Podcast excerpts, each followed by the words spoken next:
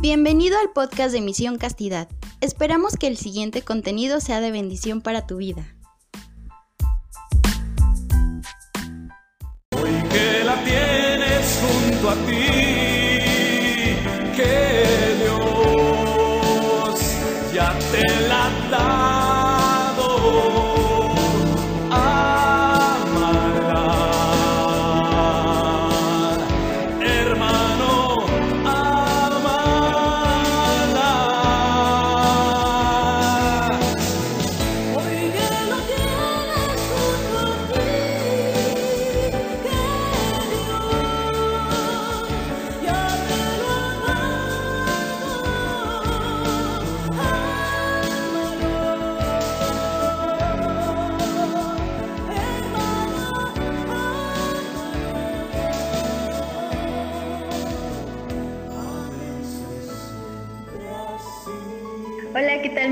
Queridos hermanos? Los saluda María Esmeralda y es un placer de nuevo estar con ustedes en un episodio más de esta segunda temporada aquí en Unidas por el Amor.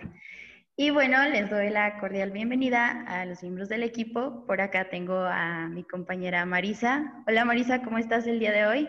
Hola, muy muy bien, estoy muy bendecida por Dios hoy. Gracias. Qué bueno, Marisa, la verdad es que también yo también estoy muy, muy, muy feliz muy emocionada. Y bueno, también por acá tenemos a nuestra hermanita Andy. Andy, ¿cómo estás? Hola Esme, eh, también muy bendecida, muy contenta eh, por este episodio del día de hoy y bueno, nuestros invitados. ya sé, Andy. Ay, la verdad es que yo también muy, muy feliz. ¿Y tú cómo estás, Liz? Hola Esme, hola a todos, muy bien, muchas gracias, muy bien, con muchas expectativas de este nuevo programa. Muchísimas gracias, Liz. La verdad es que sí, este, todos estamos muy contentos porque el día de hoy, el episodio especial que tenemos, tenemos a uno, unos invitados muy, muy especiales. Ellos son un matrimonio joven y no sé si recuerdan que días anteriores, pues hemos estado preguntando por nuestras redes sociales ahí en Misión Castidad, en Instagram. Si no nos siguen, pues síganos. Y en Facebook también hicimos una pequeña dinámica para que ustedes pusieran sus preguntas con respecto a la vocación del matrimonio. Porque en el episodio anterior hablamos de, esta hermosa vocación, ¿no? Entonces, pues siguiendo con la misma dinámica y con esta dinámica también de los invitados, pues les queremos presentar a Berito y a Juan Carlos miembros de Misión Castidad y un matrimonio joven, pero con mucho, muchísimo que decir. ¿Cómo están? Estoy muy, muy emocionada de que están aquí. Muchas gracias, Esme. Estamos muy, muy contentos, la verdad, eh, de poder estar aquí con ustedes. Como bien dices, este, somos un matrimonio joven por la edad. Yo tengo 26 y porque apenas llevamos nueve meses de casados, casi nueve meses. Pero eh, gracias a Dios estamos muy, muy contentos y les, queremos compartir este, lo que en estos meses hemos aprendido. Esperamos de verdad que sea de muchísimo fruto, lo disfruten y que les sirva de algo. Familia bonita, familia amada de Unidas por el Amor. Eh, nos sentimos, como ya lo decía Berito, muy contentos y muy complacidos de, esta invitación. Esperamos que el tema les sea de mucha bendición y pues nosotros muy contentos y entusiasmados de estar hoy con ustedes. Muchísimas gracias, chicos. Pues miren, la verdad yo siento que ahora sí que el tiempo no tiene nada que ver porque yo los he escuchado. La verdad es que ha sido un honor que estén dentro del equipo y créanme que yo sé que tienen muchísimo que dar y pues nada, estamos como muy, muy emocionados por, por todo esto. Pero bueno, ya me callo para que ustedes hablen, ¿vale? Y pues empecemos ahora sí que con las preguntas, ¿no? En este episodio donde eh, la- el tema es un matrimonio responde. Así que vamos a hacer esta dinámica. Así que veo que Marisa está entusiasmada por preguntar. Así que, Marisa, ¿tienes alguna pregunta para nuestros invitados? Sí, claro que sí, muchas. bueno, este, la primera pregunta igual es de, de las redes sociales. Es ¿cómo saber si ese chico es la pareja que quiero para toda la vida? ¿Cómo saber si él o ella es el indicado? A ver, ¿nos pueden platicar cómo ustedes, eh, a través de su experiencia, pueden darnos este, alguna pauta para saber qué hacer? Claro que sí. Eh, bueno, primero como niña les, les comparto mi punto de vista. Yo creo que primero, nadie, nadie puede amar lo que no conoce. Entonces, es súper importante que vayas desarrollando una amistad con tu pareja, que vayas desarrollando una relación de amistad donde lo puedas conocer profundamente, ¿no? Una vez que ya lo conoces, eh, es importante también que tú solita tengas unos estándares. ¿A qué me refiero? A qué cosas son negociables y qué cosas no lo son. ¿no? Es, es, un tip que siempre le cuento a mis amigas, decir, ay, es que él me gusta mucho, pero, pero no sé si es el que me conviene, no sé qué. A ver, o sea, por ejemplo, tú, eh, amor, no sé si les puedes compartir tus tres puntos que querías. Ah, y cabe mencionar, ¿eh? O sea, no importa que para los demás sean puntos tontos, si para ti son importantes, que no te importe el que dirán. Entonces, tú platícales cuáles eran esos tres puntos que tú buscabas. Bueno, para mí era como muy importante eh, tres cosas básicas, ¿no? Yo siempre decía, mi, esposa debe de tener estas tres cosas básicas. Si no las tiene, yo no quiero que esa persona sea mi esposa. El punto número uno era que amara mucho a Dios, que fuera una servidora de la iglesia, eh, yo desde que tengo memoria, mis papás y toda mi familia ha servido en la iglesia. Entonces, toda mi vida la he pasado dentro de la iglesia, en comunidades de jóvenes. Entonces, para mí era importante que compartiera pues ese amor por la evangelización. El segundo punto era que eh, quisiera tener una familia, ¿no? Actualmente hay muchas eh, mujeres y hombres que ya no quieren formar una familia, ¿no? Ya no se quieren casar entonces yo no quería como eh, interrumpir los sueños de alguien más, ni tampoco quería que alguien frustrara mis sueños de casarme, ¿no? Entonces ese era un punto también para mí muy importante. Y el tercero era que le gustara bailar. si no, a mí me encanta bailar. Este, vengo de, un estado, que es el Estado de México, en donde la cumbia y la salsa es para todas las fiestas, ¿no? Y mi mamá es de una parte que se llama, eh, bueno, que se le dice Tierra Caliente, que es el sur del Estado de México, y allá no se baila cumbia ni salsa, pero se bailan los zapateados. Entonces aprendí como de todo este tipo de música y me encanta bailar. Entonces, si a mi esposa no le gustaría bailar, pues entonces ese tip ya no podría aplicar en ella. Y era importante, tú debes saber también qué, les digo, qué es negociable y qué no. Por ejemplo, amigas que dicen, no, es que, que sea alto, de ojos azules, que tenga un carro de color amarillo. O sea, a lo mejor no va a tener carro de color amarillo, ¿no? O a lo mejor para ti es muy importante, pero tú debes tener clarísimo qué es lo que estás dispuesto a, a quitar si llegas a conocer a una persona que tenga los tres puntos de cuatro, imagínate, ¿no? O sea, tampoco, o bueno, depende de ti, ¿no? Que digas, no, quiero que tenga los cuatro y se vale, es 100% válido, ¿no? Y eh, de tus tres puntos que les compartes, también eso es muy importante, compartir sueños y metas.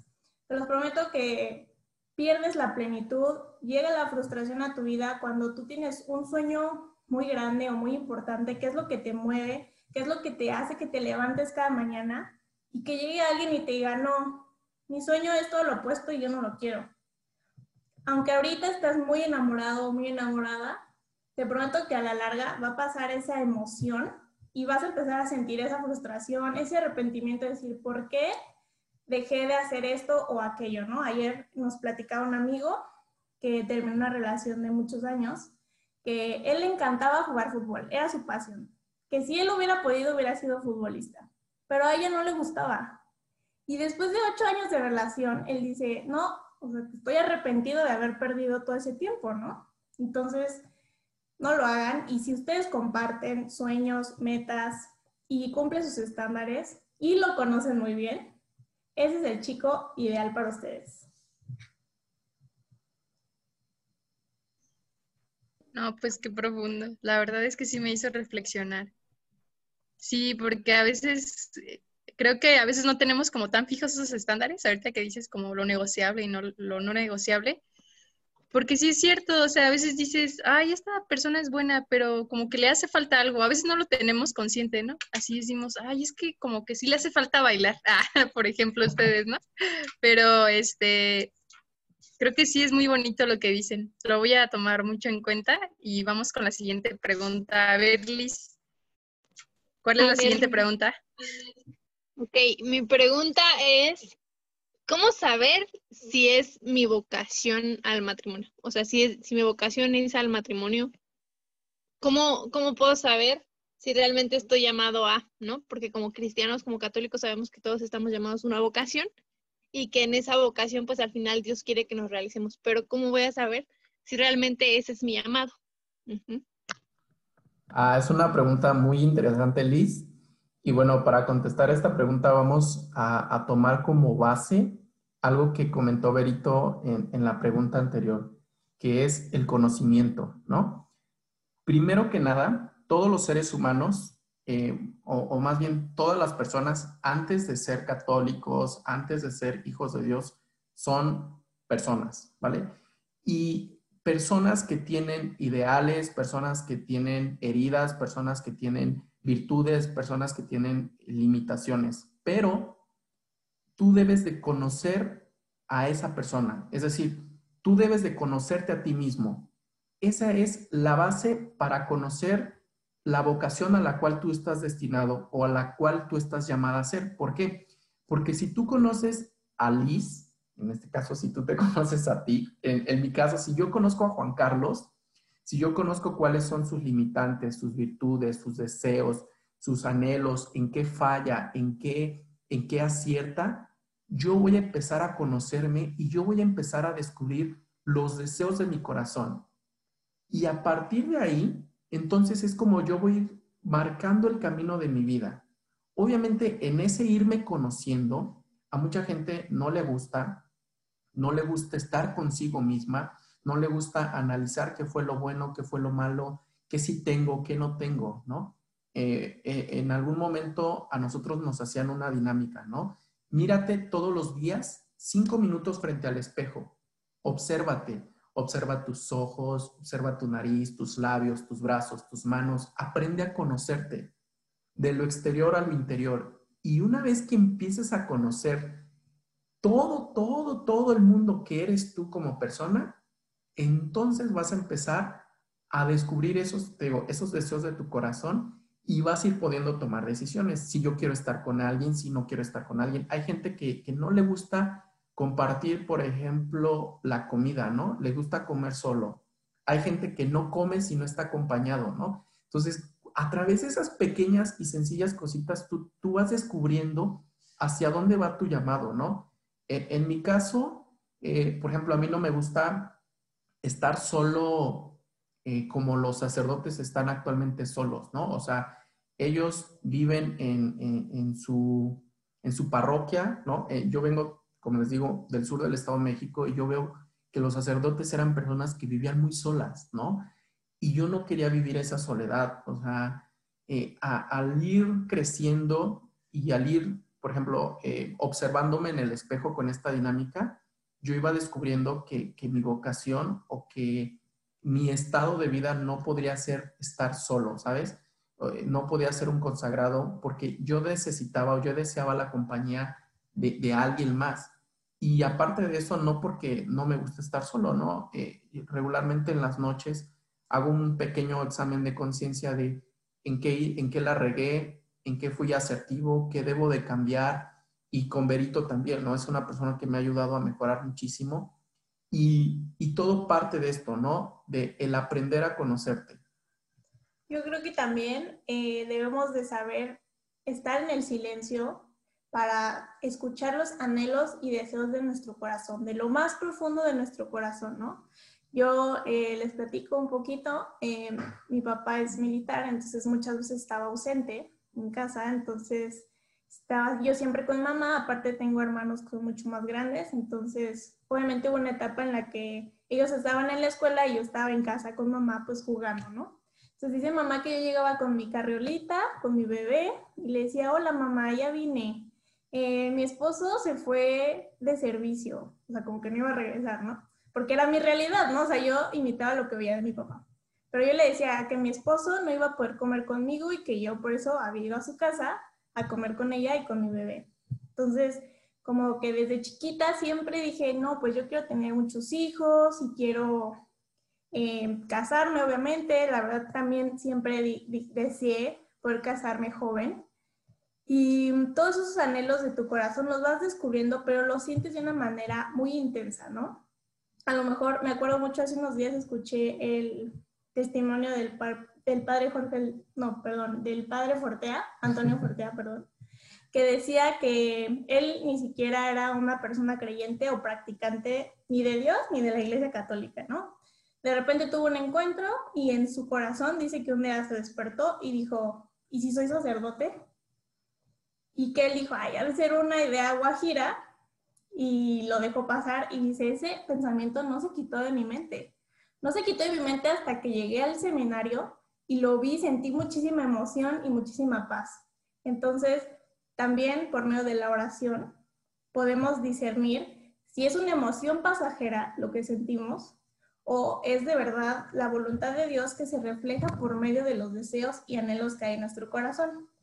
Eh, en, mi, en mi caso, yo le preguntaba al Señor en el Santísimo, en el silencio les digo, ¿no? O sea, que siempre es para escucharnos a nosotros mismos, pero muy importante para escuchar la voz del Espíritu Santo, la voz de Cristo también, ¿no?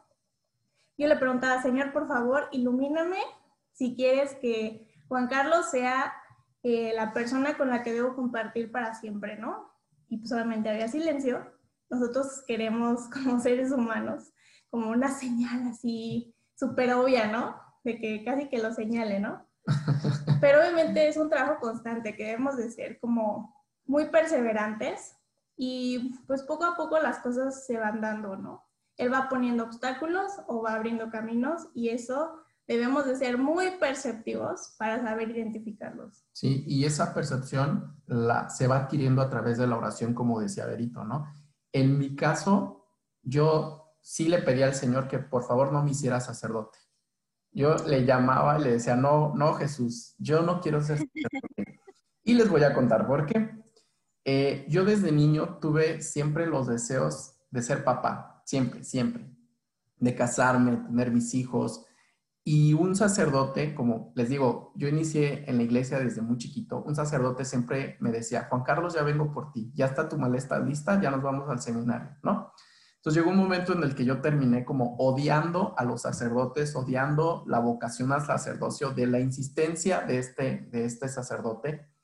Y yo, eh, una vez me preguntaron, oye, si no quieres ser sacerdote, ¿por qué estás tanto tiempo en la iglesia? O sea, ¿por qué te gusta estar tanto ahí? Y yo les dije, es que una vez a mí me dijeron que el mejor papá es Dios. Entonces yo quiero ser el mejor papá y por eso estoy aquí, porque quiero aprender de Dios. Entonces, en mi corazón siempre estuvo ese anhelo grande, así muy fuerte de, de, de formar una familia. Y pues bueno, gracias a Dios ya, ya estoy en el primer paso, que es este, formar mi matrimonio, ¿no? Ya, ya estamos formando la familia. Y, y, pues así es como también te vas dando cuenta, ¿no? A pesar de que yo oraba incesantemente por no ser sacerdote, Dios también me dio la gracia de, de poder casarme, ¿no? De que no solamente espero haber hecho mi voluntad, sino también la voluntad de Dios. Oh, muy bien. A mí me llama la atención dos, dos puntos especialmente. Uno de ellos que dijiste que es el conocimiento personal, porque eh, creo que de ahí parte todo, ¿no? O sea, si tú no te conoces, y a mí, por ejemplo, me llama la atención especialmente porque desde la universidad, bueno, antes de terminar la universidad, esa pregunta de quién soy o muchas cosas eh, como de, mi propia vida me, me, ay, o sea, como que me desesperaba mucho incluso de, de no saber quién era, ¿no? Porque son preguntas difíciles de contestar eh, y muy profundas que a veces eh, ni siquiera tú mismo, o sea, más bien tú mismo no te puedes responder y te das cuenta que muchas veces te estás mintiendo a ti mismo porque hasta incluso el color, ¿cuál es tu color favorito? Muchas veces dices un color por, por solo decirlo, ¿no? Y ni siquiera solo porque todos los demás ya saben cuál es su color favorito, aunque muchos tal vez están mintiendo o ni siquiera lo saben o lo saben porque en algún momento lo dijeron, pero no, no es así. Entonces, a mí esa pregunta, y hasta la fecha, ¿no? Es una pregunta complicada de quién soy y hacia dónde voy, pero este, otra cosa que uno y que, y que comentaban también es la parte del Santísimo. Yo leí una ocasión que para conocernos hay que mirar a Jesús en la Eucaristía y que es la manera como Dios te va, mostrando quién eres. Y pues lo he ido poco a poco comprobando que ha sido así con mi, o sea, lo he ido comprobando en mi vida, que poco a poco Él me ha ido mostrando quién soy eh, y para qué, para qué sirvo, ¿no? Para qué le puedo, le puedo servir. Entonces, incluso esta parte de que mencionan del silencio también se me hace muy importante. Hace poco leí un libro de un cardenal que me gusta mucho, se llama el Cardenal Robert Sara, y habla de la fuerza, el libro se llama La Fuerza del Silencio, y habla impresionantemente del silencio y cómo es importante eh, hacer ese silencio para conocernos a nosotros mismos, y no solamente para eso, sino para sentir la propia presencia de Dios, ¿no? Entonces, eh, creo que uno de los factores tan importantes para la vocación es esa, el conocernos y bueno, para conocernos hacer el silencio. Entonces, eh, pues hasta ahí creo que vamos muy bien, vamos, vamos este, avanzando en esta, en esto. No sé, ¿quieres preguntar algo, Andy, por ahí? Eh, sí, pues otra pregunta que, que tenemos que nos llegó es, ¿cómo sé si quiero casarme? Eh, esta pregunta, pues no sé si se parece un poquito a la anterior o si la quieren contestar o tengan algo más que agregar. Sí, sí tiene, sí está ligada a la respuesta 1 y 2, pero vamos a darle la vuelta. Quiero imaginarme que alguien que está en una relación de noviazgo lo preguntó, ¿no? Entonces, queremos que, súper breve, que sean conscientes de que si estás en un noviazgo y te preguntas ¿cómo sé si quiero casarme? Eh, le des una meta a tu noviazgo. O sea, que no tengas una relación porque se te antoja ir al cine con alguien. O sea, que de verdad... O, como ahorita, ¿no? De que todos quieren tener novia para no estar solos o porque todo su grupito de amigos tienen novio, entonces yo no me quiero quedar atrás y también quiero tener novio, ¿no? Sí, entonces por favor no lo hagan porque ustedes pierden el tiempo, hacen perder el tiempo a la otra persona y lo más valioso que tenemos de verdad es nuestra vida, nuestro tiempo. Entonces procuren de verdad, exígenselo a ustedes mismos que su noviazgo tenga un propósito. Entonces, eso es como lo que les podemos compartir de, de esa pregunta. Eh, pues muchas gracias. Eh, creo que la responde de una manera muy concisa y pues directa. Eh, ahora no sé, Esme, si tengas alguna otra pregunta. Uy, sí. De hecho, esta pregunta está como medio ruda, no sé. A ver qué tal. La, la, pregunta que tengo y que también nos llegó a las redes es, ¿qué complicaciones y responsabilidades implica un matrimonio? Así que si los ventilamos aquí, lo siento, pero pues eso preguntaron. Así que somos todos oídos. Híjoles, yo creo que la complicación número uno. ¿Están listos para escucharla? ¿Saben cuál es la complicación número uno? Sí, sí, sí. La complicación número uno es lidiar con uno mismo. Tú eres tu propia complicación y lidiar contigo mismo. Y te vamos a, les vamos a decir por qué. ¿No? Eh, cuando tú eh, estás construyendo un matrimonio, obviamente, eh, al igual que el matrimonio, este, el noviazgo lo, vas construyendo, ¿no? Este, vas teniendo como aciertos y desaciertos, ¿no? Y, y en esos desaciertos tú te das cuenta de todo lo que en ti como persona falta por mejorar, falta por santificar, falta por, por hacerlo mejor, ¿no? Entonces, cuando tú solito dices, chin, la regué, ya, ya tú mismo estás diciendo, híjoles, tengo que mejorar aquí, o tengo que mejorar acá, o tengo que ser más caritativo aquí o más paciente acá, ¿no? Entonces, esa es la complicación eh, más grande del matrimonio y te vamos a explicar también por qué. Sí, a mí, bueno, a los dos, la verdad, lo que nos hemos enfrentado es que soberbiamente los dos en nuestra, o sea, nuestro noviazgo, pero pues siendo solteros, decíamos, no, yo estoy listísima, o sea, estoy lo más listo que jamás nadie haya estado listo para casarse. y terrible, o sea, la verdad es que ya estando aquí en nuestra casa, eh, no sé, solos, digámoslo. En nuestro día a día. Sí, en nuestro día a día, en nuestra vida cotidiana, salen nuestras heridas que a lo mejor tú ni te acordás que existían.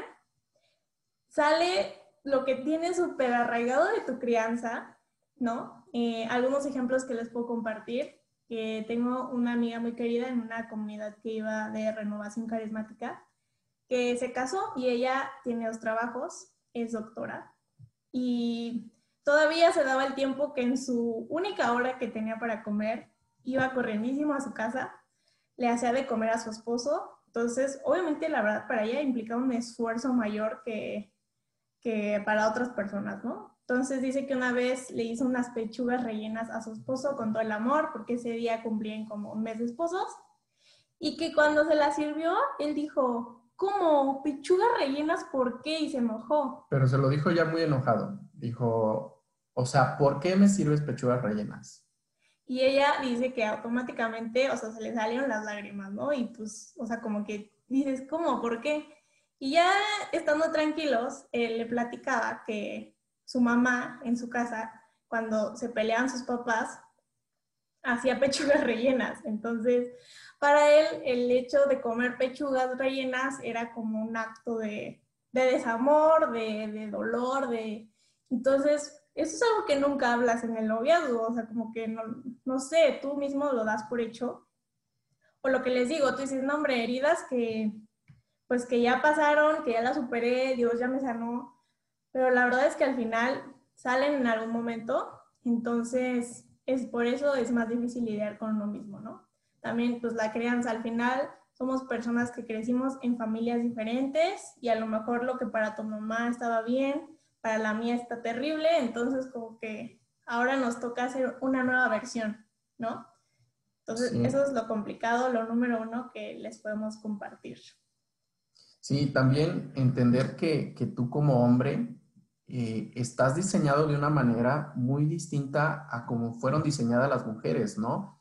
Y las mujeres, eh, por ejemplo, son multitareas, ¿no? Yo veo que Berito a veces está este, trabajando, checando que la comida no se queme, lavando a veces los trastes, aprovechando cada segundo, ¿no? Y está fum, fum, fum, fum, fum. A mí me dice, oye, ¿me ayudas con esto, esto y esto? Yo tengo que hacer una tarea primero, terminarla, después hacer otra tarea, terminarla y después hacer otra tarea, ¿no? Entonces, al principio, eh, como ya habíamos tomado ahí dos que tres este, cursitos de, crisis en el matrimonio, ya sabía que esto iba a pasar, entonces esto nos evitó muchísimos, muchísimos problemas, ¿no? El ver cómo somos tan diferentes, nuestras formas de pensar, de reaccionar, de actuar, nuestros modos de, del de ser de cada uno, ¿no? El carácter que trae cada uno, eh, o la forma en la que a uno le gusta ser amado, ¿no? Eh, por ejemplo, este, no sé, eh, hay familias que, esta es una historia, ¿no? Había, habían dos viejitos que ya habían cumplido como 50 años de casados y el viejito siempre compraba un pan, lo mordisqueaba y se lo daba a su esposa. Y así durante 50 años, ¿no? Cuando ellos cumplen 50 años, la, la- esposa le dice, viejito, yo te amo mucho, pero nunca me ha gustado que me des el pan mordisqueado, ¿no? Y el viejito le dice, yo te daba la, mi parte favorita del pan, o sea, me comía la parte que no me gustaba y la parte que más me gustaba te la daba siempre a ti, ¿no? Entonces, este, son cositas que, que, que tú vas hablando, ¿no? Y que se pueden ir sobrellevando, o sea, eh, anteriormente no había muchos... eh, No había herramientas. no había para- muchas herramientas, ¿no? Para conocer a, a tu pareja y aún así los matrimonios subsistieron, ¿no? Ahorita que tenemos miles de herramientas, miles de cursos, eh, son, estaría muy bien aprovecharlos para que esas complicaciones que hay en el, en el matrimonio se vayan haciendo como más llevaderas y de esa manera pues vas viviendo un día a día súper feliz, súper contento, a pesar de detallitos que a lo mejor solamente vas afinando, ¿no? Podemos eh, decirles a, ustedes y a nuestro público que, que nos escucha que para nosotros esta pandemia ha sido como una luna de miel completamente en la que nos hemos disfrutado al máximo y que tristemente hemos escuchado a mucha gente que dice, yo ya quiero volver a la empresa porque ya no soporto a mi mujer, ¿no? Entonces, si, si tú vas como aceptando a tu, a tu pareja y si vas eh, charlando cada punto y todo eso, les prometo que el matrimonio complicado no va a ser, ¿no? Va, va a tener su, su altitas y bajitas, pero van a ser muy leves, ¿no? Y las responsabilidades Antes de pasar a las responsabilidades, me gustaría eh, compartirles, es un tema muy extenso, las diferencias físicas, psicológicas, eh, Sociales, intelectuales. todo, de todo tipo entre mujeres y hombres. Y creo que es algo que nos deberían enseñar en la primaria o en nuestras casas. Entonces, eh, les recomiendo que busquen Teología del Cuerpo por Christopher West. Hay una versión en español donde explica de manera muy breve la diferencia entre hombres y mujeres. Y les prometo que no solo en su relación de noviazgo matrimonio, sino cualquier relación hombre-mujer, se van a ahorrar corajes y peleas. Entonces, eh, véanlo y espero que les sirvan. Eh, un ejemplo para que vean qué importantísimo es, es que los hombres son como muy metódicos, ¿no? Entonces, ellos son muy perfeccionistas y a, diferencia de que nosotras, como bien decía Juan Carlos, eh, tenemos la capacidad de hacer varias cosas a la vez por cómo está diseñada nuestra mente, ellos son capaces de hacer una sola cosa, pero la van a hacer perfecta, perfectísima. Tú piensa en un estilista hombre y un, un estilista mujer. y te apuesto a que quien lo va a hacer mejor es el hombre. O piensa en un chef. Los hombres son fabulosos, pero es porque las tareas que son eh, unitask son buenísimos. Entonces, por ejemplo, yo puedo lavar los trastes en cinco minutos, una torre de trastes, te los prometo, cinco minutos. Y acá mi amado esposito se tarda, se los prometo, tres horas. Tres horas. Pero si ustedes vieran una foto, para empezar, de cómo acomodó los trastes en el fregadero, talló cubierto por cubierto con un cepillo, lo enjuagó ocho veces, le sacó brillo, o sea, de verdad, esto es historia 100% real. Entonces, yo me hubiera desesperado al principio de decir, oye, ya, o sea, como que en lo que yo barrí, trapié, sacudí, lavé, planché, guardé la ropa, tú sigues lavando los trastes. O sea, como que en lugar de haber sido una pelea, yo dije, a ver, yo sé que ellos son como más perfeccionistas, pues ni modo, o sea, no queda más que lidiar con amor y paciencia las diferencias, porque también nunca esperen encontrar a una persona perfecta, que no hay y no existe, entonces, pues no se desgasten. si querían buscar al príncipe perfecto o a la princesa perfecta, perdón, pero no existe, entonces no queda más que lidiar con amor y paciencia esas diferencias. ¿Y se ha vuelto complicado tu matrimonio? No, no, no, está, está más fácil porque nos complementamos. O sea, naturalmente hombre y mujer se complementan. Entonces, yo ya cuando veo muy sucios los trastes, digo, te toca, para que le saques brillo. Este, no, y las responsabilidades, eh, tú queremos como iniciar eh, con la parte económica, ¿no? ¿Por qué la parte económica? Porque a pesar de que el dinero no es el objetivo del matrimonio, claramente, el objetivo del matrimonio siempre va a ser llegar al cielo los dos, ¿no? Este, es, es la manera en la que, pues, van a ir sobreviviendo, ¿no? O van a ir viviendo, ¿no? Van a ir adquiriendo de, de las cosas necesarias para vivir, la ropa, eh, pagar la- los servicios y todo eso, ¿no? Y, y si no estás acostumbrado, debes de, de- de- en compartir tu dinero, llegas al matrimonio y como dice la palabra, ¿no? Los dos se vuelven uno. Eh, nosotros implementamos una dinámica eh, de que su dinero más mi dinero es un único dinero. No es como que ella tiene su dinero, yo tengo mi dinero y tú pagas unas cosas y yo pago otras. Y lo que sobra, pues ya. Y lo que sobra es mío y lo que sobra es tuyo. No. Eh, el dinero, tú trabajas para tu esposa y tu, y tu esposa obviamente trabaja también para ti, para tu familia. Entonces, el dinero no tiene que ser motivo de pelea, motivo de, de- de disputa. O sea, vean el dinero como la unión de su esfuerzo, del fruto de su trabajo. Si ven el, el- el dinero de esa manera, les prometemos que va a haber menos complicaciones, menos conflictos y van a hacer que, que ese dinero que por gracia de Dios han recibido tenga más frutos, ¿no? A mí me gustaría compartirles algo que sinceramente antes de tener un encuentro con Cristo me costaba mucho trabajo, incluso ya después de mi primer encuentro. Me resistía mucho a esto que les voy a compartir, pero ahora estoy más convencida que nunca y siento que eh, también puede llegar a ser un tema sensible ahorita que está muy de moda el feminismo y todas estas pseudocorrientes, ¿no?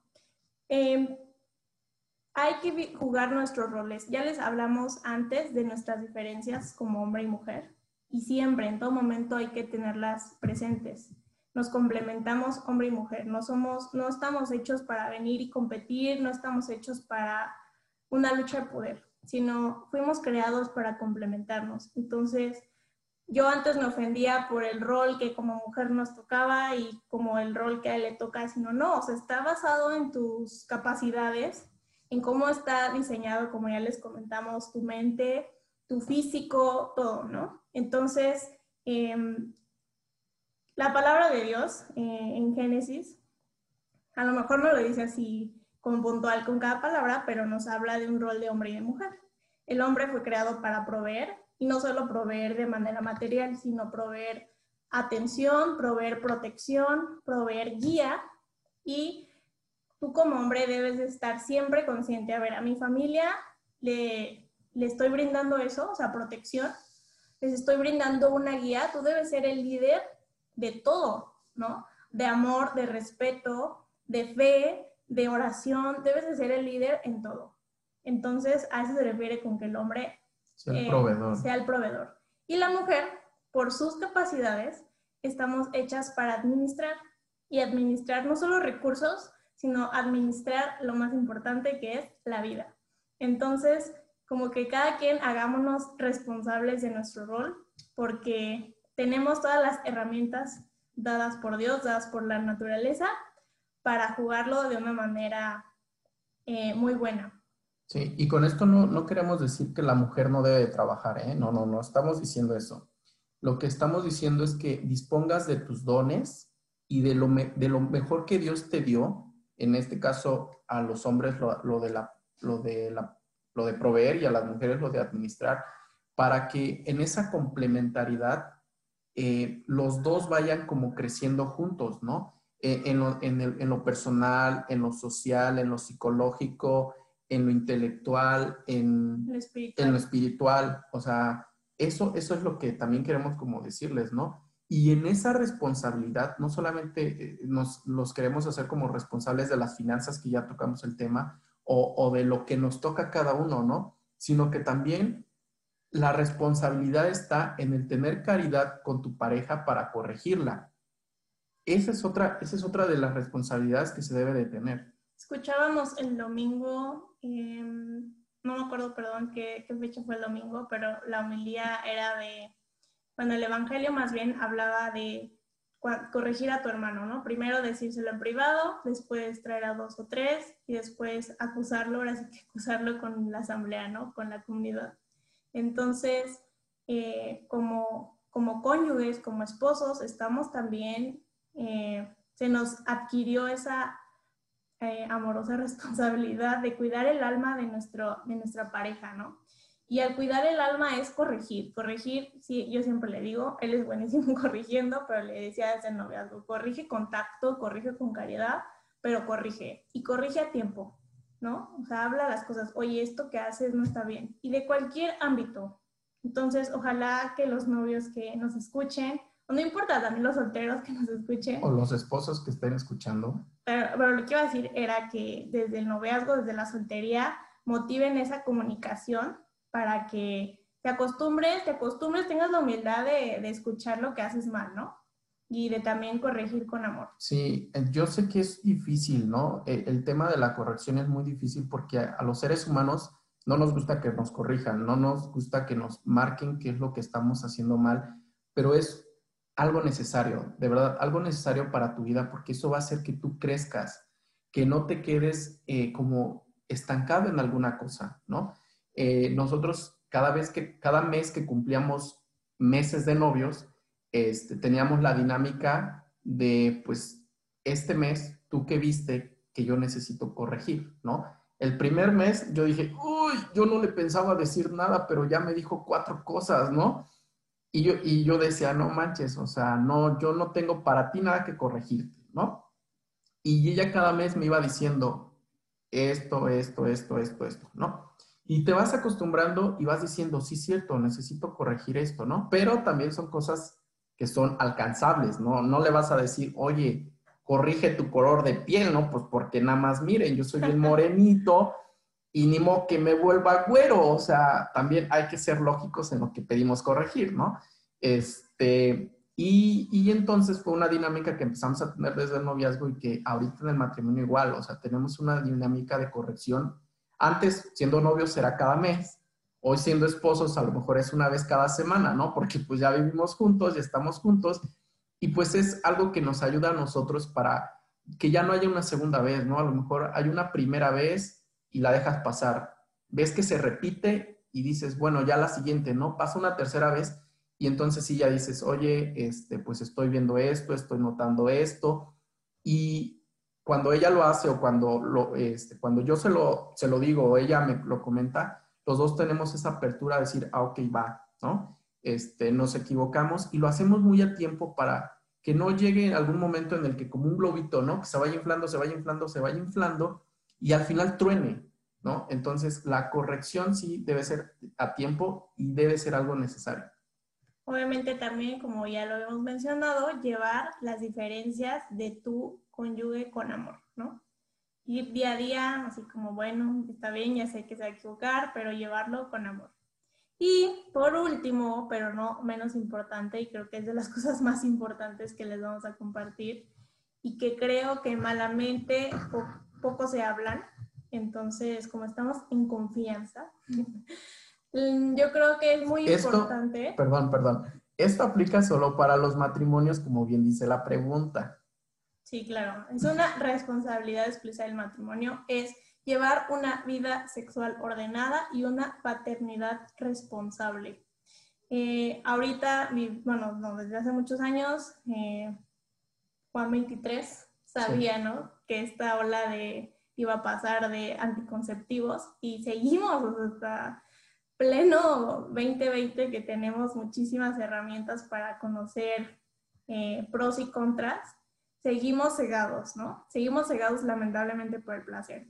Pero bueno, el punto no es ese, el punto es que como matrimonio estamos eh, invitados a llevar una vida sexual ordenada, cuidando siempre la dignidad de la persona, de tu cónyuge, que nunca se nos olvide que aunque tu esposo es hijo de Dios y es el hijo más amado que tiene Dios y viceversa, que veas a tu esposa como la hija consentida, predilecta, la más consentida de, Dios, ¿no? Entonces, cuidar esa integridad y también no olvidarnos que Dios creó el matrimonio con cuatro características, ¿no? Para que sea libre, para que sea total, para que sea fiel y para que sea fecundo. Entonces, si tú usas en tu matrimonio métodos anticonceptivos, pues estás dejando de ser total y dejando de ser libre, ¿no? Y por lo tanto dejas de ser fiel y dejas de ser fecundo. Entonces, no quiere decir que vamos a andar por la vida como conejitos, teniendo hijo tras hijo, tras hijo, tras hijo, y por eso integramos esta parte de una paternidad responsable, ¿no? Estar preparados eh, emocionalmente, espiritualmente, físicamente, y no digo financieramente, aquí sí lo voy a excluir, porque debemos confiar en la divina providencia, en que nunca vamos a estar preparados financieramente como unos quisiéramos eh, para tener hijos. Les compartimos que la verdad ese era un pensamiento que, que nos quitó nuestra practitioner. Eh, les compartimos que nosotros, eh, nuestra planificación familiar es por un método natural que se llama modelo crédito, que si se van al canal de Misión Castidad, justamente nuestra practitioner Mónica Olvera les compartió un tema precioso. Entonces, eh, le compartimos a ella, ¿no? Nos preguntaba sobre el tema de los hijos y le decíamos que pues los queríamos tener, que sí, que estábamos abiertos a la vida y súper pro vida, pero que cuando tuviéramos el dinero. Y ella nos dijo, pues lo siento, pero ese día no existe. O sea, nunca vas a estar perfecto eh, económicamente, porque siempre queremos más. O sea, malamente siempre queremos el dinero extra para irte a la playa, el dinero extra para irte a comer, el dinero extra para una blusita. Entonces, dice, olvídense de ese punto y confíen en la divina providencia. Y sí es cierto, o sea, los invito a que les pregunten a sus papás. Eh, mi mamá me cuenta, somos tres hermanos, como ya les había contado, y mamá me cuenta que en cada nacimiento, así como el dicho que dice, ¿no? Que traen torta bajo el brazo los bebés, es 100% real. Entonces, eh, confiar en la divina providencia y también ser, eh, pues darse completamente. Nada como vivir en libertad, ahorita que está muy de moda, pero, o sea, realmente eres libre. O sea, si usas, si tomas pastillas anticonceptivas, estás siendo libre, te estás entregando completamente a tu esposo, pues yo creo que la respuesta es que no.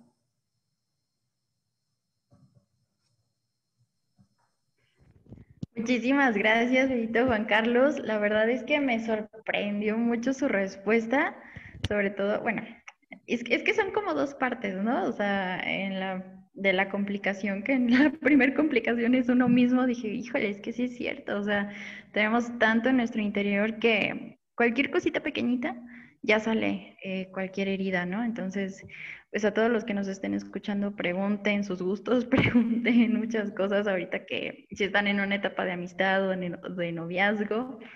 No sé, creo que la comunicación es primordial desde antes y pues en lo de las responsabilidades en todos los ámbitos también dije, wow, qué padre, ¿no? Y, y sobre todo esto de la, de la paternidad, porque sí es cierto, o sea, es muy bonito, yo también comparto esa idea de tener muchos hijos y quien no quisiera, ¿no? O sea, me encantan los niños también, pero pues también hay que, hay que tener como, hay que ser conscientes, pero sobre todo confiar en Dios. Entonces, no sé, de verdad me encantó esta, esta parte, esta pregunta. Muchísimas gracias a quien la hizo. y pues bueno, Marisa, ¿tienes alguna otra pregunta para nuestros invitados? Pues creo que va un poco implícita con lo que ya dijera. Este eh, dice la pregunta así: ¿La felicidad del noviazgo desaparece con la responsabilidad del matrimonio? Creo que son dos etapas diferentes, pero probablemente ustedes nos puedan decir este, qué diferencias han encontrado ya estando en un matrimonio que implica una relación directa con tu esposo, a estando en el noviazgo. ¿Qué cambia? Ok, bueno, para empezar, no, la felicidad no desaparece. Al contrario, creo que la felicidad se planifica y mucho de eso eh, es de lo que vives en tu noviazgo. Imagínate que tu noviazgo es como una tierra fértil, ¿no? Y tú vas, y tú vas sembrando, vas plantando, vas regando, vas abonando. Cuando empieza a crecer la hierba mala, ¿qué haces? Se la quitas, ¿no? Duele, este, pero se la vas quitando. Y ahí termina en el noviazgo. Y el matrimonio es ya ir a la cosecha. Entonces, el matrimonio es ir a cosechar lo que ya sembraste en tu noviazgo. Entonces, ¿qué pasa si tú hiciste una buena cosecha? Vas a, perdón, una buena siembra, vas a tener una buena cosecha. Si hay más o menos le echaste gana a tu, a tu, a tu siembra, pues así va a ser tu matrimonio. Y si de plano tu siembra estuvo muy mal, así vas a cosechar. O sea, al final lo que, lo que tú vas eh, haciendo en el noviazgo, lo vas a tener con resultados ya palpables y tangibles en tu matrimonio.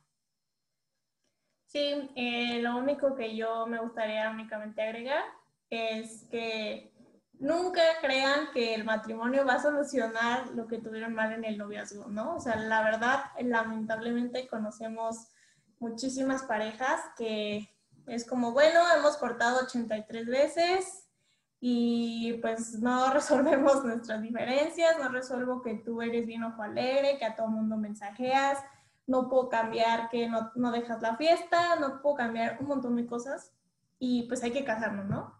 Y no, la verdad es que, perdón, pero no cambia, al contrario.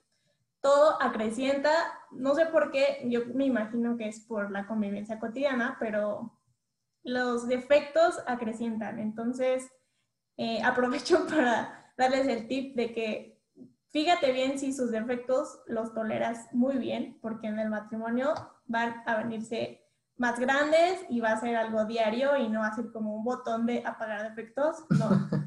Entonces, pues es lo único que les puedo compartir. Ay, pues muchas gracias. Creo que ya tengo más luz sobre muchas cosas. Tienes razón sobre esta parte de los defectos. O sea, como que dices, ay, sí, tiene ese defecto, lo soporto, ¿no? Pero como dices, imagínate ya estar todos los días con la persona con el mismo defecto todo el tiempo y que no se pueda cambiar, porque hay cosas que no se pueden cambiar en una persona, ¿no? Probablemente con la comunicación y todo eso, algunas cosas puedan modificarse poquito, ¿no? A- a cierta- ciertas actitudes, pero ya después, en, yo pienso que en el matrimonio, este, pues sí, o sea, son, son cosas que te van a chocar siempre, ¿no? Y Sí, pues sobre muchas todo- gracias. Ah, sí, dime. Sobre todo porque son pequeños actos de voluntad, o sea, y te vas entrenando tanto en ejercitar tu, tu voluntad, por eso es que sea, por eso es que es importante que, que se hable como desde el noviazgo, para que cuando llegas al matrimonio ya tu voluntad viene tan ejercitada que te dicen, oye, este, no sé, eh, veo que cuando, veo que ves mucho la tele y no me ayudas, ¿no? Entonces, tu voluntad está tan ejercitada que dices, bueno, va, veo, no sé, cinco horas de tele a la semana, la voy a bajar a tres, y luego a una, y luego ya puedo ayudarle completamente a, a mi esposa, ¿no? Son muy buenos tips. De hecho, ahorita que comentabas igual lo de lo de esta parte de, de la teología del cuerpo y que mencionabas esto de, de lo metódico que es el hombre, me acordé mucho de, de mi mamá, porque igual que dices con, con lo de los trastes, mi mamá me dijo una vez, mira cómo lava los trastes tu papá. Entonces me puso a verlo y me dijo, mira cómo acomoda los tenedores, hasta los tenedores los acomoda bien y todo. Y me dice, cuando yo lavo los trastes yo no hago eso. y es cierto, o sea, porque yo hago lo mismo, o sea, lavo rápido, ¿no? Así, rapidísimo, ya termino, me voy a hago otra cosa. Y mi papá igual se tarda horas lavando los trastes. Este, le quedan perfectos, eso sí, pero bueno, no se tarda tanto, más o menos. Pero sí hace las cosas muy bien y la verdad es sorprendente. Pero qué chulos quedan los trastes, ¿no? Sí. bueno, a ver, Liz, eh, a ver qué otra pregunta tenemos. ¿Por qué mientes que lavas los trastes? No lavas los trastes. Sí los No lavo. es cierto. No es cierto. Mm, bueno, yo una pregunta más. Este, ¿cómo está? Bueno, ya en, en todo esto que ahora ya estamos hablando de el matrimonio y todo de esta pregunta igual hicieron en las redes y muy probablemente una persona que ya también está en una relación y dice, ¿cómo saber si ya es el momento de casarme? Ya, ya está tan... La verdad es que aprovecho eh, para decirles a los que enviaron sus preguntas, de verdad están lo máximo, ¿eh? muy, muy, muy asertivos. Muy bien. ¿Cómo saber si ya es el momento de casarme? Bueno, primero eh, quiero decirles que no existe la edad, o sea, a ver, en la Biblia dice que la, la edad, el rango de la edad es de los, no, o sea, no existe. Que no les mientan. si tú tienes treinta y piquito, no sientes la presión. Si tú tienes, no sé, voy a decir 20 años, pues, y si ya estás listo, pues tampoco que no te juzguen, ¿no? Aquí no es edad. Aquí les vamos a hablar únicamente de madurez. Y madurez en 80 puntos que les voy a decir. En la parte emocional, física, o sea, también no te vas a casar teniendo, no sé, 15 años, ¿no? Por eso me gusta tocar esa parte.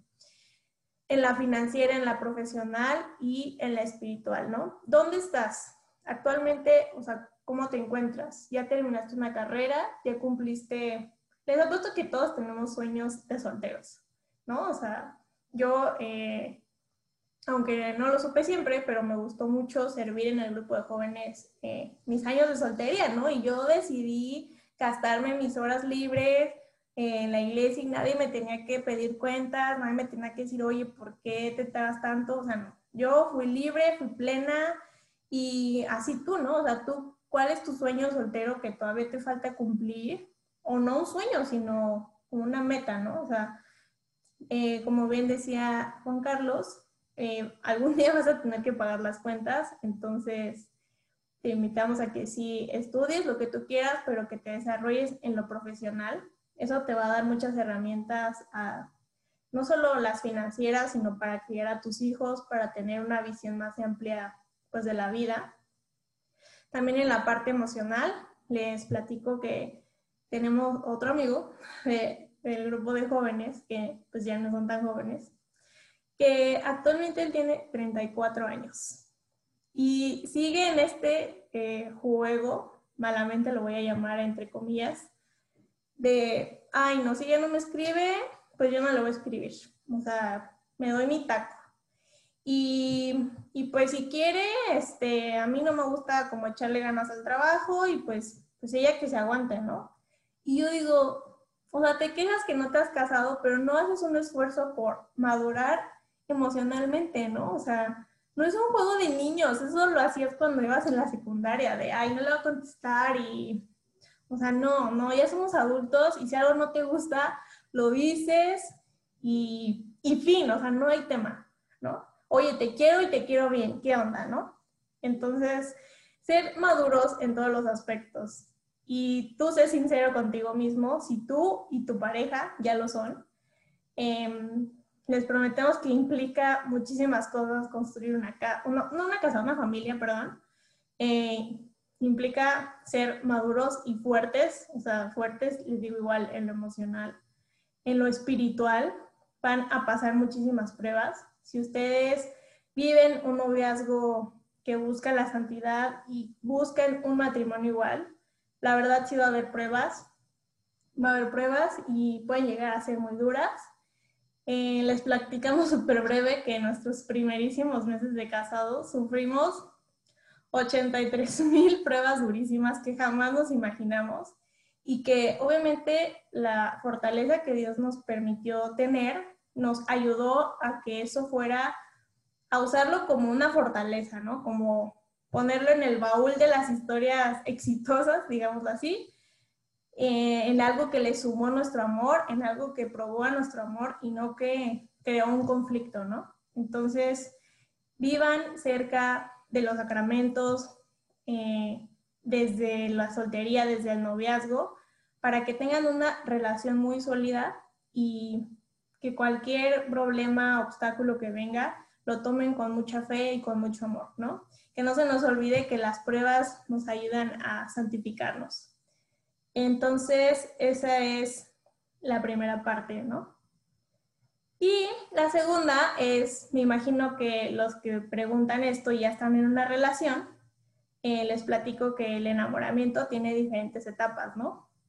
El frenesí primero, así que sientes esas mariposas tremendas, dura de 6 a 11 meses, ¿no? Y es toda una cuestión este, neurológica, psicológica, de hormonas, que daría para un programa entero platicarles del enamoramiento, ¿no? Pero el, les digo, el primer frenesí dura de 6 a 11 meses y te ciega. La verdad es que aunque no tengas relaciones sexuales, que si no saben, también aprovechamos el comercial para que vayan a Misión Castidad a ver el programa del sábado pasado. Hablamos de las consecuencias de tener relaciones sexuales en el noviazgo. En esta parte, el enamoramiento sufres más o menos parecido, ¿eh? O sea, te ciegas. Entonces, sean inteligentes, intenten terminar esta fase victoriosos, que el frenesí no los cegue. Y también tengan en cuenta cuánto tiempo se conocieron antes, ¿no? O sea, ¿fueron amigos? ¿No fueron amigos? ¿Cuánto tiempo llevan de novios? Pero realmente conoces a tu pareja. O sea, y la verdad aquí sí va más allá de cuál es su color favorito, ¿no? O sea, obviamente aprende las cosas básicas de tu pareja, pero conócelo. ¿Cómo es cuando se enoja?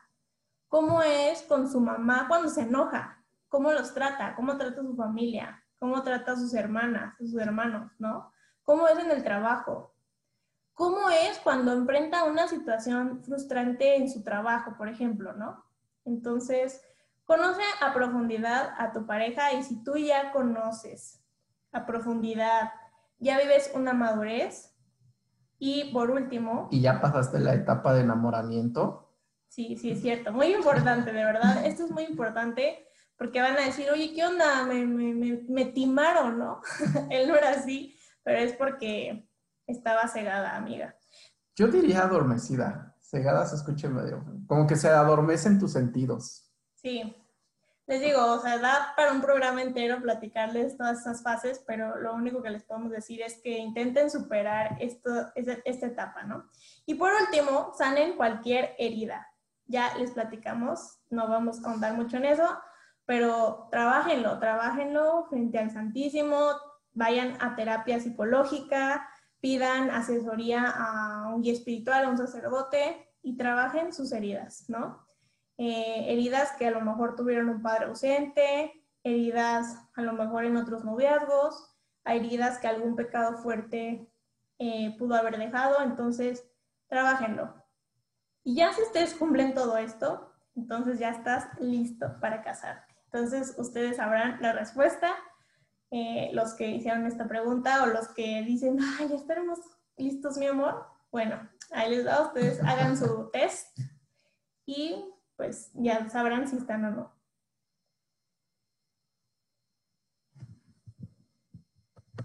Oh, bueno, pues con esos tips muy interesantes, muchas gracias. Eh, creo que vamos con otra pregunta, Andy. Eh, sí, siguiendo pues esta línea de, de que hablábamos, ¿no? Del momento de casarse, eh, también tenemos esta siguiente pregunta que dice, ¿él debe tomar la iniciativa? Y si no lo hace a los dos años, ¿me alejo? ¿Ustedes qué opinan? Bueno, Andy, este, así como me imagino que has de haber eh, tenido algún novicito o, algo así, ¿no? Este, no sé si, si se han dado cuenta, chicas, que desde que empiezan como a salir con alguien, lo primero de lo que uno hace es hablar de sus sueños, de sus metas, de sus ilusiones, ¿no?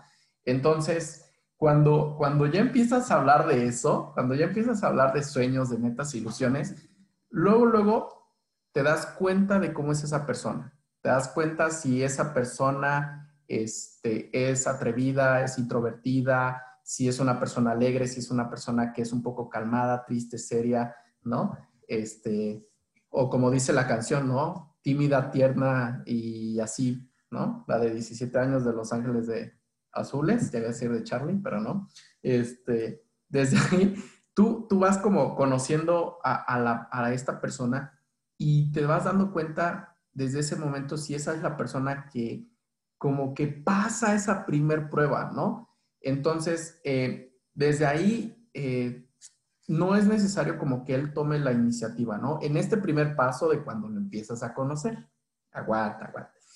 ¿Por qué? Porque ahí los dos deben de tomar la iniciativa para compartir sus sueños, sus metas, sus ilusiones, ir como pisando terreno, ¿no? Yo, yo siempre lo comparo como con un terreno que van a sembrar, ¿no? Y, lo primero que haces es ver la tierra, ver si es fértil, si, es, si te gusta, si no te gusta, si tiene arbolitos, si no tiene arbolitos, ¿no? Entonces, en esa, en esa primer fase de, de que compartimos, no es necesario que tome la iniciativa, ¿no? Pero, pero, pero, pero, acuérdense que los niños, desde los tiempos, desde los primeros tiempos, o sea, aquí tenemos a Marisa, que es historiadora, este, el hombre se dedicaba a cazar, ¿no? Entonces, ¿cómo cazaba?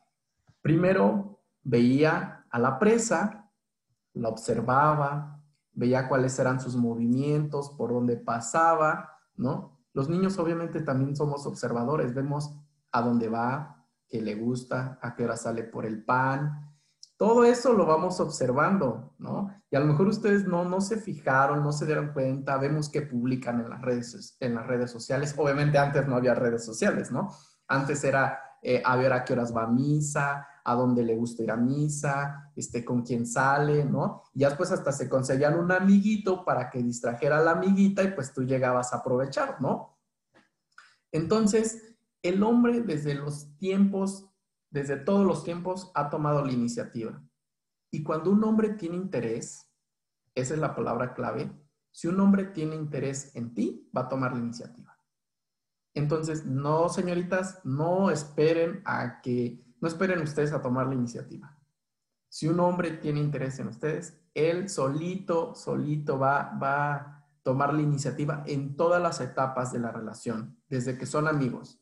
Desde, en un libro de Jason Ebert decía que si a él le importa, va a cruzar el océano entero, va a hacer lo que sea, como la canción esta de Joan Sebastián, ¿no? De, de cruzar los ríos, los mares por irte a encontrar. Sí. Niñas, es real, o sea, así son los niños. Entonces, si tú ves como que, ay, pues está como medio concha, no, o sea, no te engañes a ti misma, ¿no? O sea, o lo va a hacer o no lo va a hacer. Sí, sí, sí, ¿no? Bien, bien dice el dicho que el interés tiene pies, ¿no? Y justamente hablando de esta, de esta canción, ¿no? ¿Se han dado cuenta de las películas de, de princesas de antes? A mí no me gustaban, pero tengo tres hermanas, entonces siempre mi papá le daba preferencia a ellas y veíamos lo que ellas querían, ¿no? Y siempre veíamos de que la, la película en donde capturaban a la princesa, estaba un dragón ahí defendiendo el castillo, llegaba el príncipe azul a luchar, a matar, y pum, salvaba a la princesa de la bruja y así, ¿no? Entonces, esa iniciativa siempre se va a ver, siempre, siempre, siempre, ¿no? Y va a ir buscando la manera, siempre va a buscar la manera de que, ah, pues, no sé, eh, a mí en lo personal eh, me, me- costaron mucho las relaciones a distancia, entonces nunca, nunca me arriesgué a tener una, pero he conocido amigos que sí tienen relaciones a distancia y tienen dos trabajos, tienen tres trabajos, tienen cuatro trabajos por ir a ver a la chica. Ir a ver a la chica y pum, le trabajan y le machetean y mira, yo el sábado estoy allá. Y para este, y vemos cómo le hacemos y yo el sábado estoy allá, búscame lo- un, un hotelito barato o, o, por ejemplo, ¿sabes qué? Este, ¿tienes amigos? No, pues que sí tengo a Fernandito, ¿no? Oye, ¿puedes decirle a Fernandito que me eche la, la mano para quedarme en su casa? No, pues que sí. Y el niño busca la manera, o sea, vas a buscar la manera, ¿no? Y no necesitas esperar dos años, no, no necesitas esperar ni un mes, o sea, para que se decida o no se decida. O sea, si el niño tiene interés en ti, va a hacer lo imposible. Entonces, quien debe buscar siempre la iniciativa son los niños. Si no hay iniciativa, si no hay interés, pues mejor ver la realidad como es y alguien más lo hará, ¿no? Alguien más va a luchar por tu amor. Mismo Jason, es que soy muy fan, yo les voy a contar de Jason 80 veces, pero mismo Jason explicaba, ¿no? No, niña, no es un tema de machismo que el niño tenga la iniciativa, sino que le damos a él el peso de ser rechazado, ¿no? O sea, que nunca tú seas la vulnerable a ser rechazada, ¿no? Al contrario, veanlo que salió un tema como muy pro mujer, está de moda. y para que eviten eh, perder el tiempo, que ya también lo habíamos dicho, porque yo cuando vi la pregunta dije, dos años, dije, tremendo, o sea, perdiste dos años de tu vida. Entonces, para evitar que pasen estas situaciones de que, oye, ya pasó X tiempo y pues, ¿qué onda, no? Ya les dijo el esposito que, que primero platíquenlo, pero también evítense noviazgos fuera de etapas que no son para eso, ¿no? O sea, evítense noviazgos en la adolescencia, eviten noviazgos en, yo creo que incluso en la universidad, la verdad. Y como dice el padre Espinosa de los Monteros, esas edades son para salir y bailar con todos y ser amigo de todos y vivir súper libre.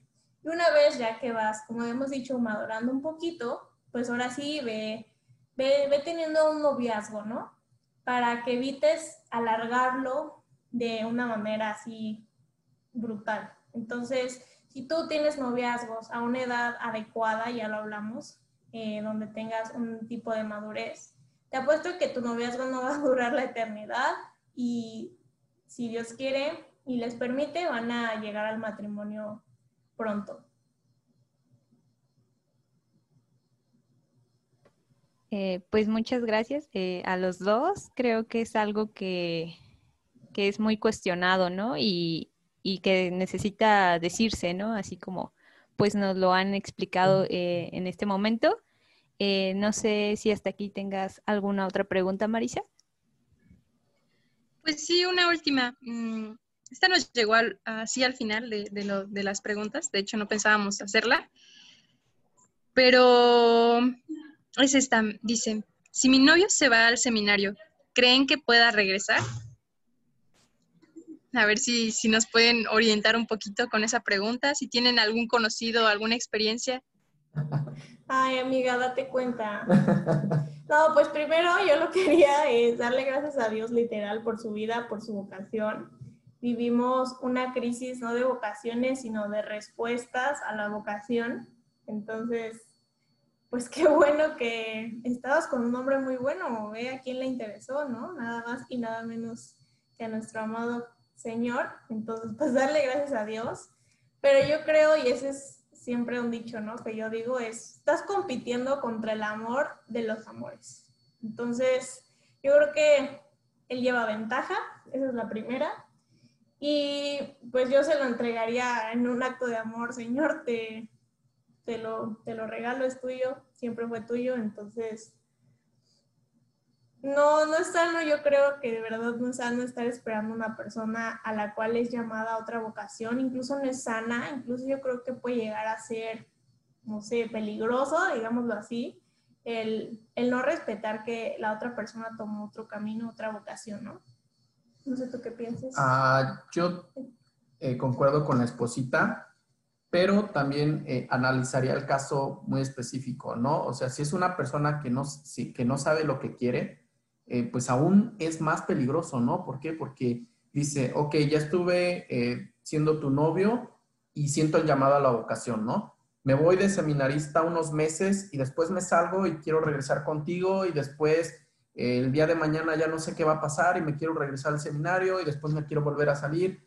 O sea, si esa persona no sabe lo que quiere y primero se va al seminario y luego regresa y luego y está así, pues sería todavía más complicado para ti y de hecho lo diría así, te haría perder aún más el tiempo. Entonces, analiza si esa persona realmente tiene esa vocación al seminario y como dice Berito, adóptalo espiritualmente, ¿no? Ora mucho por él, por su vocación y Dios pondrá en tu vida a alguien más, ¿no?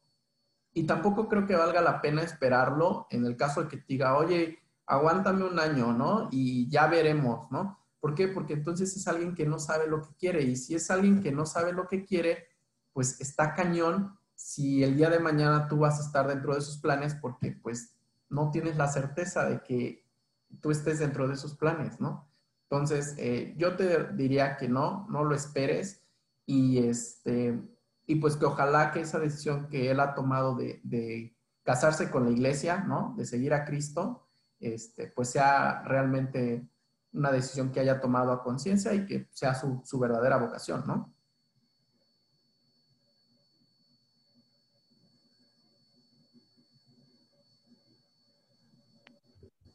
Bueno, chicos, muchísimas gracias. La verdad es que fue una pregunta súper random, pero yo creo que va como muy acorde al tema también, porque a veces estamos como en esa incertidumbre, ¿no? De, de cuál será mi vocación y todo eso, ¿no? Entonces, no sé, de verdad, yo agradezco tanto que, que nos hayan acompañado por todas sus respuestas. De verdad, si vieran aquí ya tengo todo un mapa conceptual de tantos apuntes que hice, porque, híjole, la verdad sí me sentí identificada con muchos, o sea, no estoy casada, ni tengo novio, ya sé que triste, pero no sé, o sea, desde esta etapa, igual si alguien nos está escuchando y también está en mi caso, tiene el mismo caso que yo, pues yo creo que todo esto nos enriquece en todo momento y, y pues nada, a escuchar la voz de Dios, a escuchar esa voz a ese, a ese a ese llamado, ¿no? Que Él nos hace y pues nada, no se desanimen y pues aquí seguimos al pendiente. Igual, no sé, chicas, ya para concluir este programa que estuvo interesantísimo, que, ay, yo creo que dure más, pero bueno. no sé si alguien tenga algún comentario. Andy, ¿tienes algún comentario final? Eh, pues solo agradecerles por acompañarnos en este episodio, eh, muy, muy interesante, muy enriquecedor. Eh, creo siempre nos, nos deja algo eh, y pues muy fructífero conocer más acerca de esta hermosa vocación, ¿no? Y más que nada, pues de ustedes que la han vivenciado, ¿no? Ya eh, en carne propia, entonces siento que esto es muy, muy enriquecedor para, para todos conocerlo. Eh, y pues eso sería, Esme, no sé si Liz igual tenga algo que comentarnos. Yo igual, muchas gracias, gracias por todo lo que nos compartieron. Eh, de verdad que de alguna forma también nos da mucha luz en el último episodio platicábamos de un matrimonio y lo vuelvo a sacar aquí a, colación porque no lo he superado. Del matrimonio que admirábamos, admirábamos mucho. Y este, y en ese último episodio, antes de empezar, platicábamos que había- se habían divorciado. Entonces, todo nuestro, nuestro estándar de felicidad de matrimonio se iba abajo, ¿no? Y pues la verdad que conocerlos, que platicar un poco aquí más sobre el matrimonio, pues nos da también luz, ¿no? Luz para saber que, eh, que Dios pues actúa, que Dios actúa, que Dios está presente en la vida de cada uno de nosotros. Y este, y, pues al final, eh, bueno, también Dios, yo creo que aquí nos habla de alguna manera eh, eh, con ustedes. Entonces, muchas gracias. Muchísimas gracias, Liz. La verdad es que, es que sí, o sea, a veces vemos matrimonios que quizá no llegan a, su culmen, ¿no? O, igual noviazgos, ¿no? Que dices, no inventes, ese noviazgo se ve súper padre, va a llegar al matrimonio. Y pues resulta que no, ¿no? Y ahorita pues con la tasa súper alta de divorcios, pues también ya, pues qué esperanzas nos dan, ¿verdad? Pero yo creo que siempre está en, en confiar en Dios, en dejárselo todo a Él y pues obviamente que si que si nosotros empezamos con una vida de sacramentos y ahora sí que esa etapa de madurez y, y, sobre todo nuestra identidad y nuestra confianza en Dios, creo que pues todo puede salir muy bien. Igual no sé, Marisa, si tienes algún comentario final, también nos gustaría escucharte. No, pues solamente muy agradecida con ustedes. La verdad es que me hicieron pensar muchas cosas, igual de mi noviazgo, porque ahorita tengo una relación, entonces este pues voy a replantear muchas cosas y igual seguir, ¿no? En, el, estar cerca de los sacramentos, igual de, del Santísimo y todo. Y creo que es algo que me va a servir mucho y que pues obviamente a todas las personas que nos escuchen también nos va a ayudar. Muchas gracias. No, pues chicas, de verdad nada que agradecer. No nos queda más que agradecerle a Dios que nos ha permitido reunirnos el día de hoy, que nos permitió este pues quien nos regaló esta vocación, ¿no? Quien nos permitió también encontrarnos a Juan Carlos y a mí. Y por último decirles que no se desanimen, que cada historia es diferente, tampoco se comparen, ¿no? Y, y que no duden que en Cristo van a encontrar la plenitud y, y ánimo. Sí, este, chicas, actualmente hay muchos materiales en internet, muchos cursos que a nosotros nos ayudaron mucho. Obviamente no somos santos, ¿no? Estamos eh, en busca de, pero tuvimos eh, amigos que en su momento nos dieron nuestros jalones de oreja, que nos dijeron, amigo, date cuenta, amiga, date cuenta, ¿no? Y que pues eh, siempre tuvimos esa apertura a, a, escuchar y pues ya una vez siendo novios, eh, tomamos varios cursitos que con gusto se los compartimos a, aquí al equipo de Unidas, Unidas por, el Amor, ¿no? Este, si alguna tiene algún interés puede como este, escribirlo ahí y para que sea de, de, de mucha ayuda para su noviazgo o para su matrimonio. De verdad, muchísimas gracias y yo creo que sí, con gusto todas ahí estamos súper apuntadas a que nos compartan todo ese material, porque en todo momento pues hace falta, o sea, nunca nacemos sabiendo algo y a veces decimos, no, pues ya, ya estoy lista, pero pues resulta que no. Entonces, pues sí, con gusto se los aceptamos, muchas gracias. Y pues nada, chicos, de verdad, muchísimas gracias también a todos los que nos escucharon. Berito, Juan Carlos, fue un placer tenerlos aquí. Espero que en un futuro podamos igual coincidir y pues ya los estaremos invitando en otra ocasión, si Dios lo permite. Muchísimas gracias por todo. Que Dios bendiga su hermoso matrimonio, este bello llamado y pues nada, que sigan siendo testimonio para muchos jóvenes que, o sea, que están en busca de, de su llamado o que están en un noviazgo o matrimonios. Y de verdad, muchísimas gracias por todo. Gracias a ustedes y que Dios los bendiga a todos. Muchísimas gracias. Igual, muchísimas gracias, Andy, por eh, acompañarnos. Marisa, Liz, que ya ventilaron a su papá. Para los que no sepan, Marisa y Liz son hermanas. ya ventilaron a su papá con lo de los trastes. Pero creo que es parte de él, ¿no? De verdad, muchísimas gracias a todos. Muchísimas gracias este, por hacernos la noche con eso. y pues nada, de verdad que estamos muy agradecidos con todos ustedes porque pues estamos aquí ya en la segunda temporada. Esperamos que estos episodios sean de mucha bendición para todos ustedes. Y pues nada, muchísimas gracias por todo. Dios los bendiga y nos vemos en el próximo episodio de aquí de Unidas por el Amor. Que Dios los bendiga. Bye. no morirá jamás.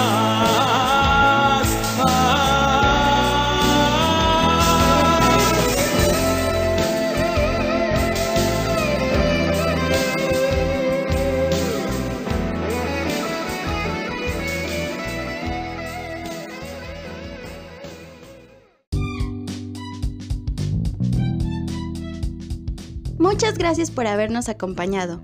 Te invitamos a que compartas con todos tus amigos y familiares. Recuerda seguirnos en Facebook e Instagram. No lo olvides, Dios no nos llamó a la impureza, sino a la santidad. Dios te ama.